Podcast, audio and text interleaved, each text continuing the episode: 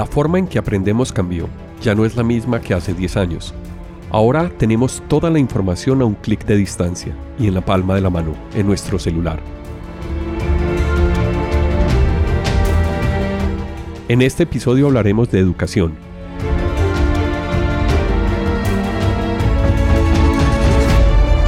En una conversación con Lina María Cadena, exploraremos cómo podemos acelerar nuestro proceso de aprendizaje, cómo encontrar y más importante aún, mantenernos enfocados en nuestro objetivo de aprendizaje. Nos mostrará por qué las nuevas generaciones aprenden diferente y por qué no entendemos muchas de sus actitudes. ¿Quiere aprovechar aún más este mundo digital? Escuche este episodio sobre educación en un mundo digital.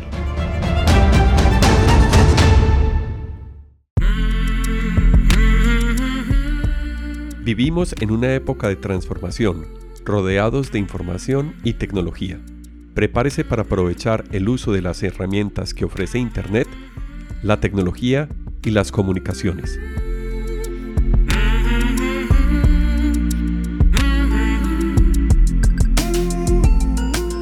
Conózcalas y aprenda cómo usarlas mejor.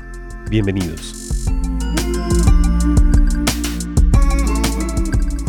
Hola, el día de hoy en Transformación Digital vamos a tocar varios temas, varios temas como siempre alrededor de tecnología, pero vamos a hablar de humanidades y de educación.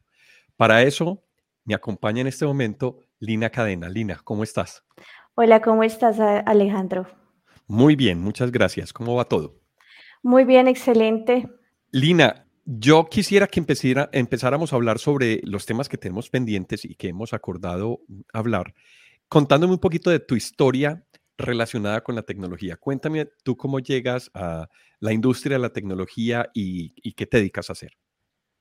Claro, mira, yo empecé más o menos a los 19 años trabajando con el sector de la tecnología. Mi mamá, antes de que yo saliera de estudiar, ella se preocupó mucho por sentarme como unas bases de conocimiento. Entonces ella me pagó la entrada a un instituto para que estudiara técnico en sistemas y eso fue el enganche para que yo laboralmente empezara mi vida productiva.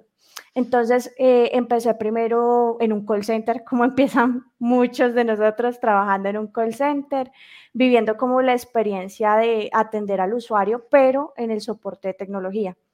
Y ya fue evolucionando pues el, tema del call center, ya salí de trabajar del call center a trabajar en áreas más especializadas, también dando soporte a usuario, mm, pero ya usuario empresarial y ya conociendo como todo este tema de las, las prácticas las buenas prácticas, todo el tema de los proyectos, cómo se trabaja un proyecto de tecnología. Entonces fue avanzando en conocimiento, a pesar de que yo no estaba estudiando una ingeniería, prácticamente que se estaba viviendo como una carrera de ingeniería al momento que yo estaba avanzando en la vida laboral. Empezaste con mucho contacto con personas, siempre en soporte técnico. Sí, sí, totalmente entregada a los usuarios. Eso fue una experiencia, inclusive siendo mujer, fue una experiencia novedosa porque hay muchos usuarios que estaban acostumbrados. Tú sabes que en el sector tecnológico es como muy acaparado, se ven muchos hombres, entonces a los usuarios les daba, eh, sobre todo cuando ya estaba yo en sitio, sí, directamente de cara a los clientes, les sorprendía ver a una chica dando soporte. Sí, es verdad. Sí, yo en la universidad tuve siete, ocho compañeras mujeres y el resto éramos hombres, alrededor de 100. Entonces, sí nota uno esa predominancia de hombres estudiando tecnología. Bueno, ¿cuándo es que te empiezas entonces a interesar por la educación y por las humanidades? Pues realmente eso es algo que yo siempre he llevado en las venas. A mí desde el colegio me ha gustado mucho el tema de la filosofía, la política. De hecho, cuando yo empecé a, trabajar, yo estaba estudiando la carrera de ciencias políticas, relaciones internacionales y estudios políticos, pero pues por temas económicos y todo eso me salí de estudiar y me dediqué solamente a trabajar.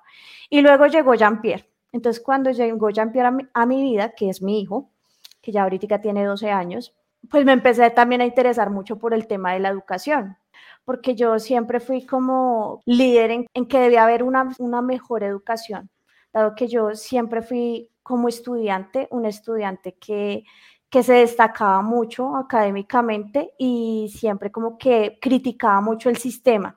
Yo sentía que el sistema no, no daba lo suficiente a los estudiantes, el sistema tradicional, y que podíamos ir más allá en el, en el tema de educación. Bueno, ¿y cómo ves tú en este momento la relación entre tecnología y educación? ¿Qué componentes identificas ahí que pueda potenciarse con la tecnología o que quedan faltando para la educación? Bueno, realmente ahorita se puede potenciar absolutamente todo, porque ya desde las materias que tú crees que no tienen que ver nada con tecnología, por ejemplo, el teatro, la gramática, todo eso ya se puede aprender a través de la tecnología, ¿sí? Porque ya prácticamente que eh, estos aparatos, las computadoras, son una extensión de nosotros mismos, en donde también por ahí podemos expresar. Nada más ahorita vimos en pandemia como la gente que, digamos, estudiaba artes escénicas o, bueno, cualquier cosa que necesariamente uno tenía que estar haciendo la manual, aprendieron a hacerlo a través de la tecnología.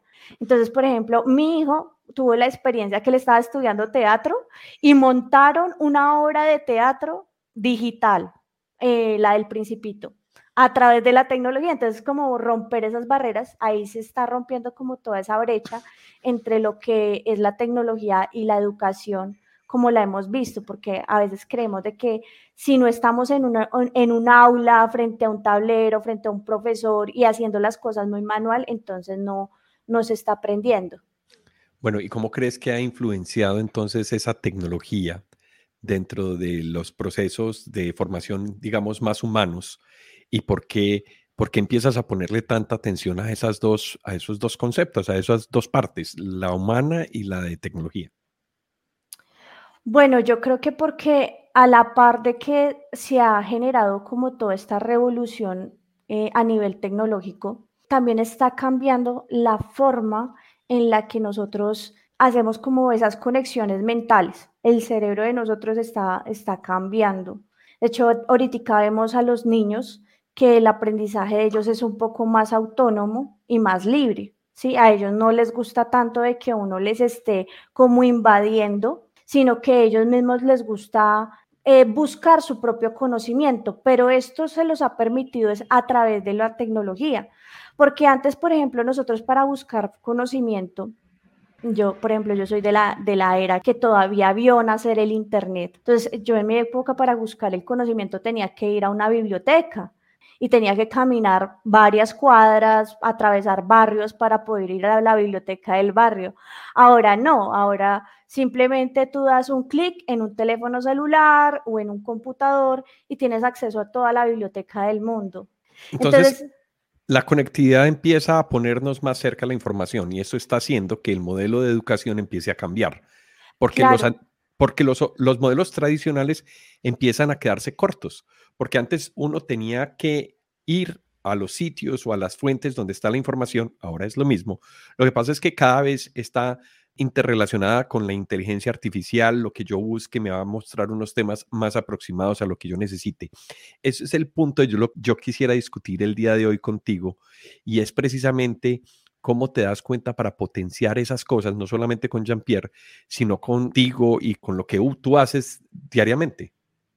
Bueno, en este tema la tecnología entra a jugar un papel fundamental y es que como ya está tan al alcance de nuestras manos, entonces no necesitamos esperar tanto tiempo para evolucionar alguna habilidad.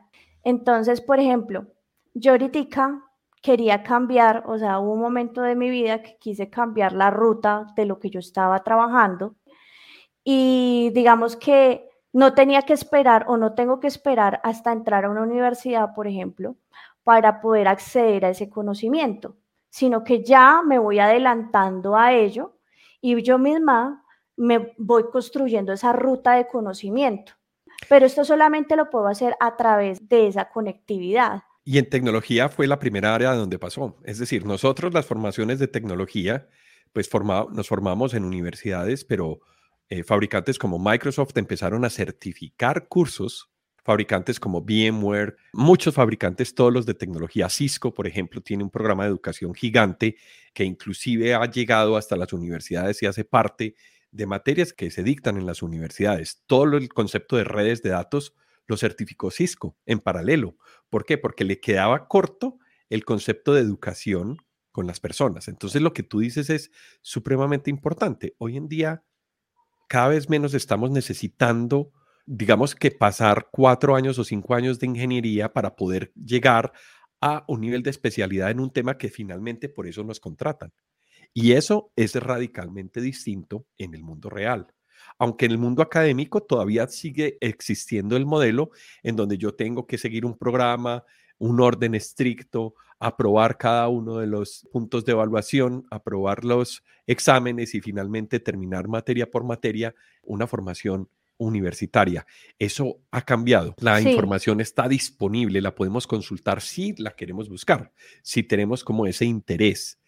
Entonces, eso te lleva al humanismo y te lleva a conectarte con temas humanos como por ejemplo el mindfulness. ¿Qué viste cuando llegaste a mindfulness y empezaste a trabajar con las personas? Bueno, en este del mindfulness empecé a mirar que precisamente teníamos que trabajar el equilibrio de estar presentes precisamente en el, en el aquí, en el ahora, que es prácticamente la, el precepto del mindfulness, la frase. La premisa. La premisa, exacto. Entonces, en esa premisa, ahí también juega un papel muy importante la tecnología, ¿sí?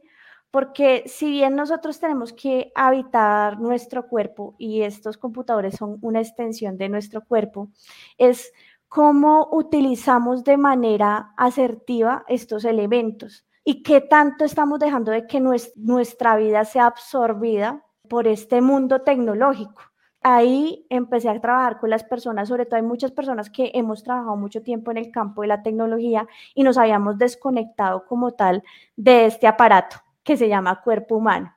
Entonces, era empezar a integrar y a equilibrar como esa vida, ese balance entre tecnología y nuestra propia biología, nuestra vida. ¿Y, qué viste de los componentes? Es decir, que nos vamos olvidando del cuerpo y nos vamos como metiendo, pues, como en el mundo digital y como en el ritmo digital y como en el en lo frenético que tiene el buscar información y conseguirlo ya y que cada vez más lo queremos más rápido y queremos entender más rápido.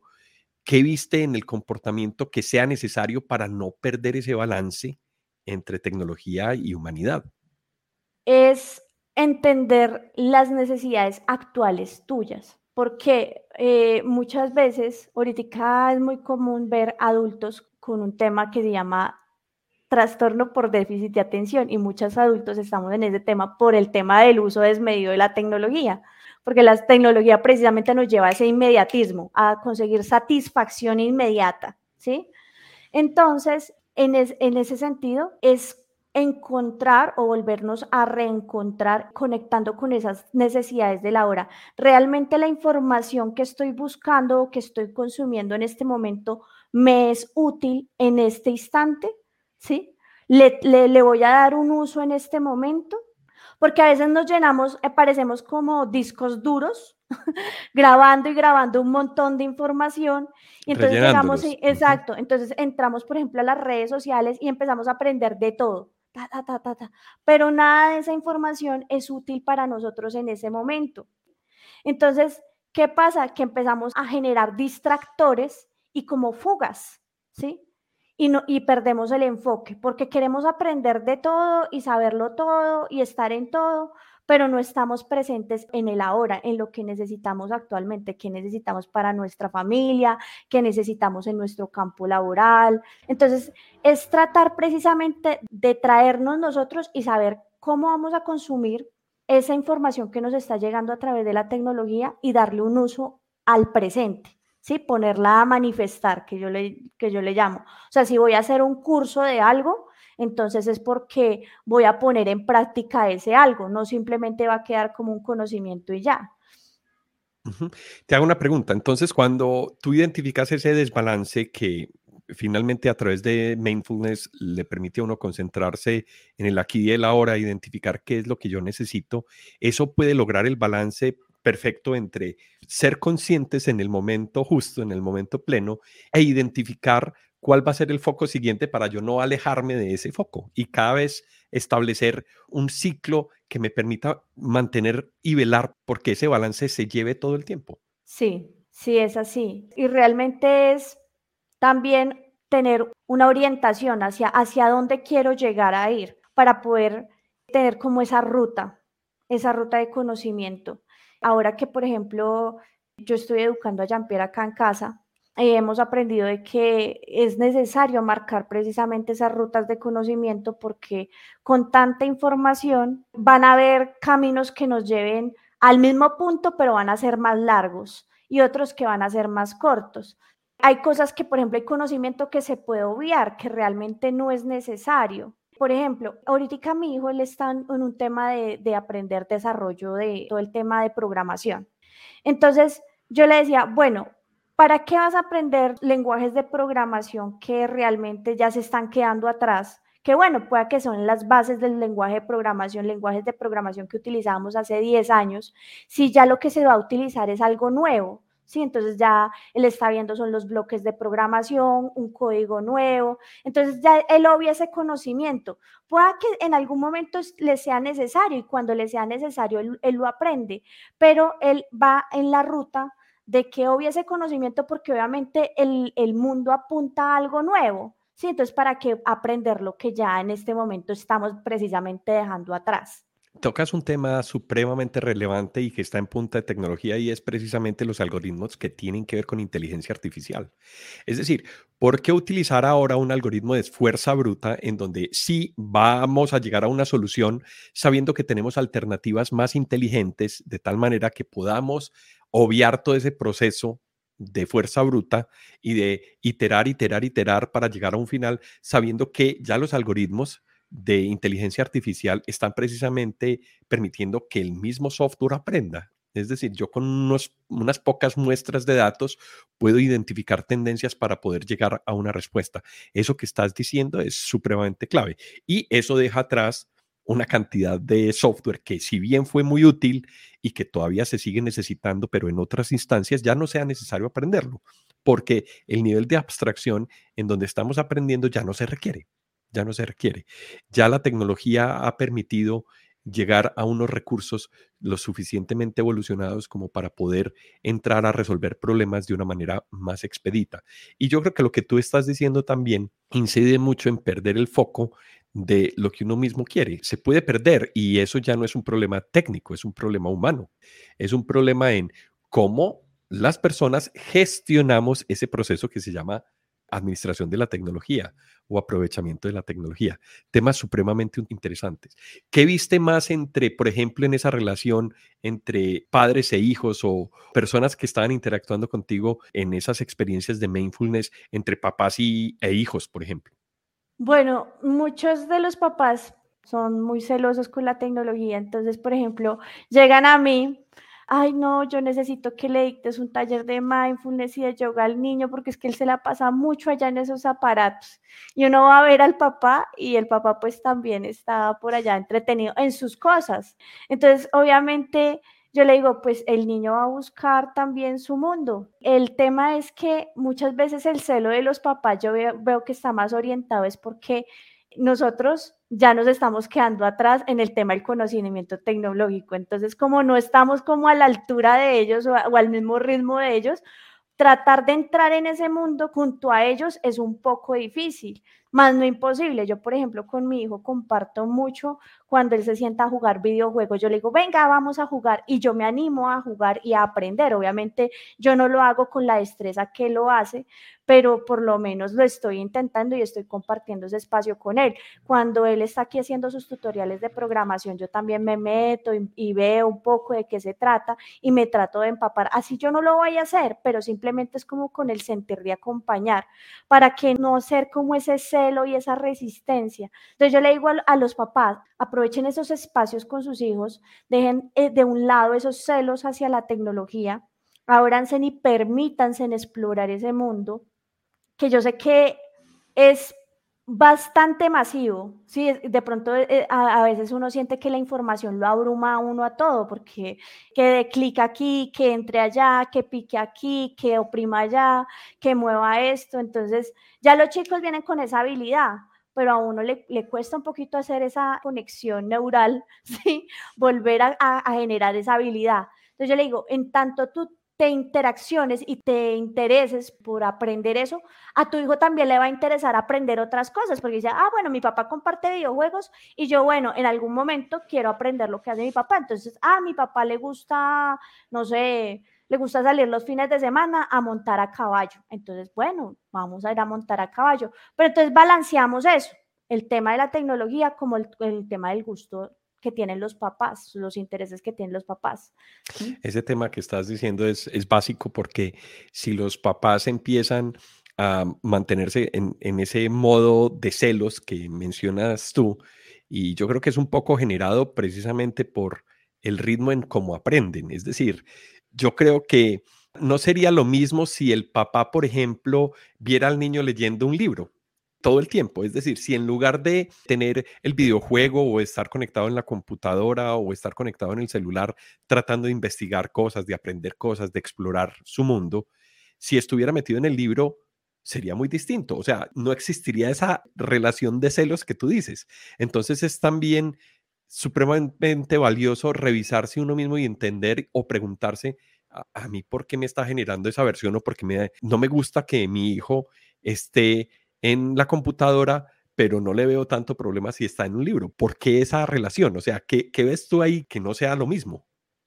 En cierta parte es porque nosotros como papás siempre queremos vernos como a un nivel arriba, a un nivel de autoridad y como con cierto poder. Entonces, cuando, por ejemplo, tú te vas a jugar el videojuego junto a tu hijo, tu hijo en ese momento es el que tiene el poder porque él es el que sabe. De hecho, mi hijo es el que dice, mamá, yo cojo el control principal porque tú te enredas con los menús.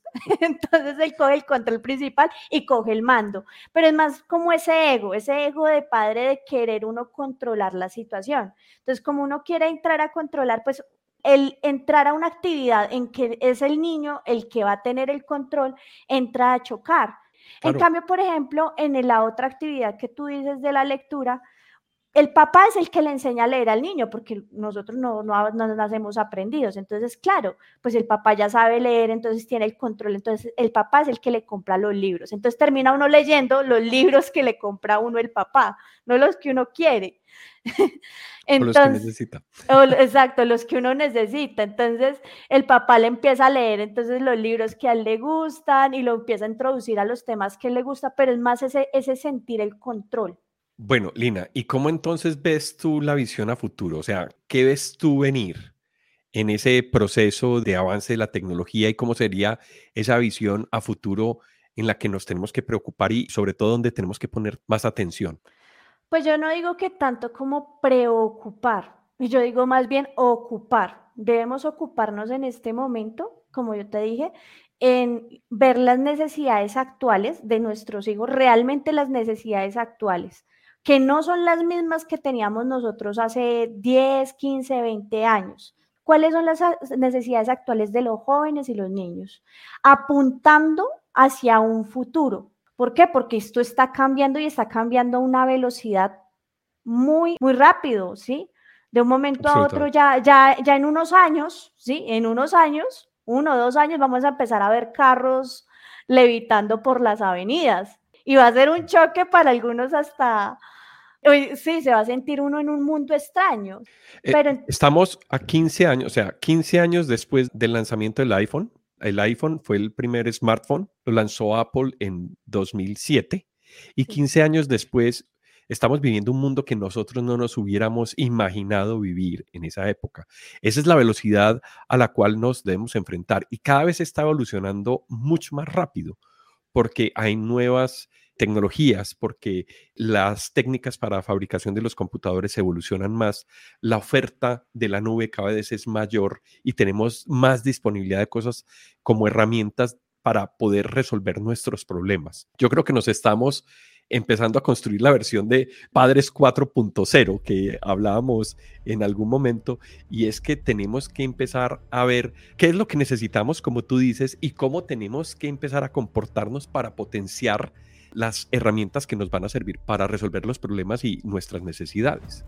Sí, de hecho, hace poco eh, mi hijo está en unos entrenamientos de Space Camp con la NASA y entonces precisamente a ellos les dan ya esa visión del futuro, inclusive ya, ya no se ve el futuro aquí solamente en la Tierra, sino con miras a la carrera espacial.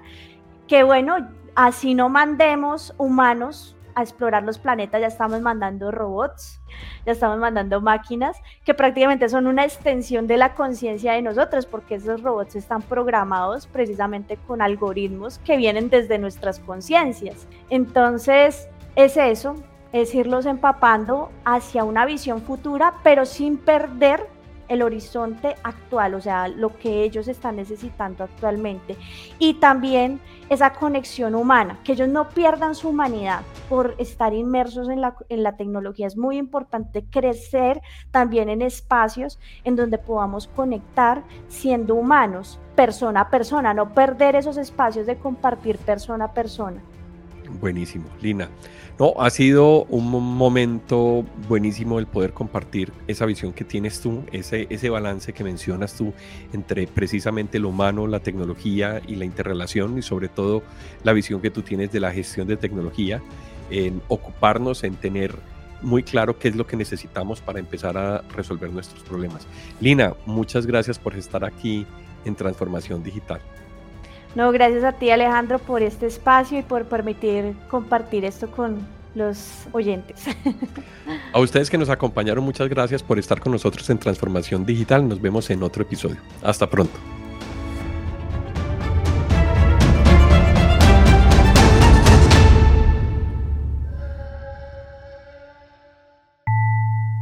Queremos agradecer muy especialmente a quienes nos escuchan y nos acompañaron a lo largo de este episodio. Muchas gracias por estar en Transformación Digital. Recuerden que revisando las notas de este episodio encontrarán información relacionada con los temas tratados. También pueden escribirnos a nuestro correo electrónico alejandropelaesr.gmail.com. Pueden visitar el sitio web oficial del podcast www.apelaes.com podcast. Allí encontrarán un espacio para dejar los comentarios, preguntas o sugerencias. También cuéntenos qué temas quisieran escuchar en futuros episodios. Recuerden que este podcast está disponible en las plataformas de Apple Podcast, Google Podcast, Spotify, además de muchas otras plataformas de distribución de podcast. Puede seguirnos y escucharnos en la de su preferencia. Si les gustó el tema y quieren apoyarnos en transformación digital, por favor, compartan este episodio con sus amigos, compañeros de trabajo y con las personas a quienes pueda interesarle estos temas. Esto fue Transformación Digital. Hasta pronto.